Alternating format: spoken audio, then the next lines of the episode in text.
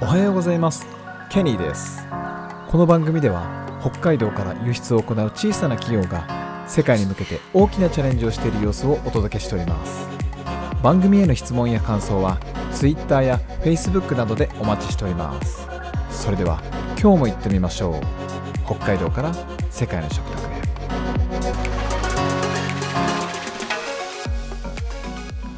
はい、えー今日もですね、えーマーケティング、えー初級編、えーをやっていきたいと思います。今日はですね、初めてマーケティングを行う時の失敗例というお話をしたいと思います。はいえーマーケティングって何でしたか？皆さん。まず言葉の定義大事です。何回、何回やってもいいんです。はい、マーケティングとは、えー商品やサービスをお客様に販売するための戦略的な、えーアプローチ、行動で、えーお客様のニーズを理解して、えー効率的にえーそのニーズに合った商品やサービスを提供しようという活動です。もうこの説明、この説明自体が長いですもんね。もうそれぐらいマーケティングって やっぱり はい、それぐらいマーケティングってね、なんかこう、なんとでも言える、うん、なーってつくづく思います。いつも思います。はいはい、今日もですね、効率効率的にお客様にね、商品を届ける話をしたいと思います。まあ、そんな中でね、やっぱどうしても初めてやるときって失敗することが多いんですよね。その失敗例についてお話ししたいと思います。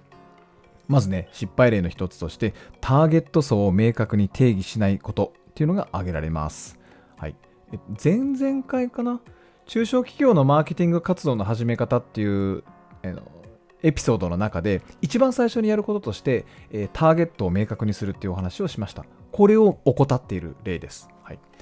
えーマーケティング活動ですね。を行うときには自分のその提供しているサービスとか自社の製品を必要としているターゲット層を明確に定義することが非常に重要です。ターゲット層を定義せずに例えば広告を出すと無駄な費用がかかるし、えっと、その広告を見た人たちから何の反応も得られないっていう状況が起きますね。はい。非常に効率が悪いです。はい。えまずそれ一つですね。ターゲット層を明確にしてない。そして、え2つ目の失敗例として、えー競合他社を、えー無視することっていうのが挙げられます。はい。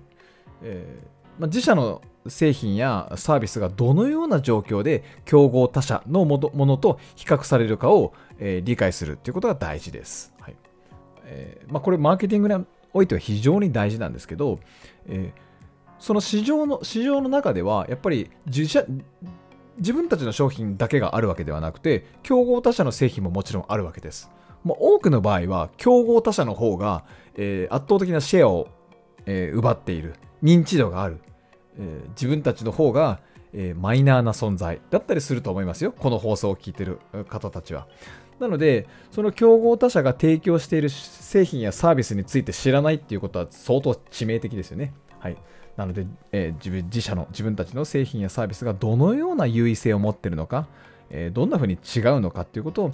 え逆に言うと明確に示すことができれば、え消費者、え顧客にからしたら選択しやすい、選ばれやすいという状況が生まれるでしょうね。はい、2番目は、え競合他社を知らないということでした。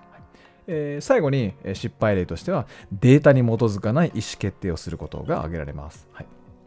えマーケティングをするときにこうデータに基づいた意思決定というのは非常に重要です。はいえーいろんなデータを収集して分析することで、えー自社の製品やサービスがどのような需要があるのかということを把握することこれ非常に重要です。えーまあ、よくねその KKD 勘と勘と経験と度胸の頭文字を取って KKD と言いますけど、まあ、昭和まあ、昭和だけじゃないと思うんですけど、ね、平成も令和もそうですけど、えー、と KKD を頼りにして企業の意思決定をしてきたっていう組織はたくさんあると思います。はいえーどうして KKD になってしまうかっていうとデータがないからです。はい、データさえあればねそのどっちが正しいかっていう判断は誰にでもできるんでしょうけどまずそのデータが目の前にない、えーっていうのが、えー非常に問題なんだと思います。はい、なので、えーデータに基づいた意思決定をするまあまあそうですねなぜあのデータに基づいた意思決定をするのかっていうとやっぱり効率が悪いからですよね。えーいつも言ってます。100本、まあ、バッターボックスに立って、えー100回、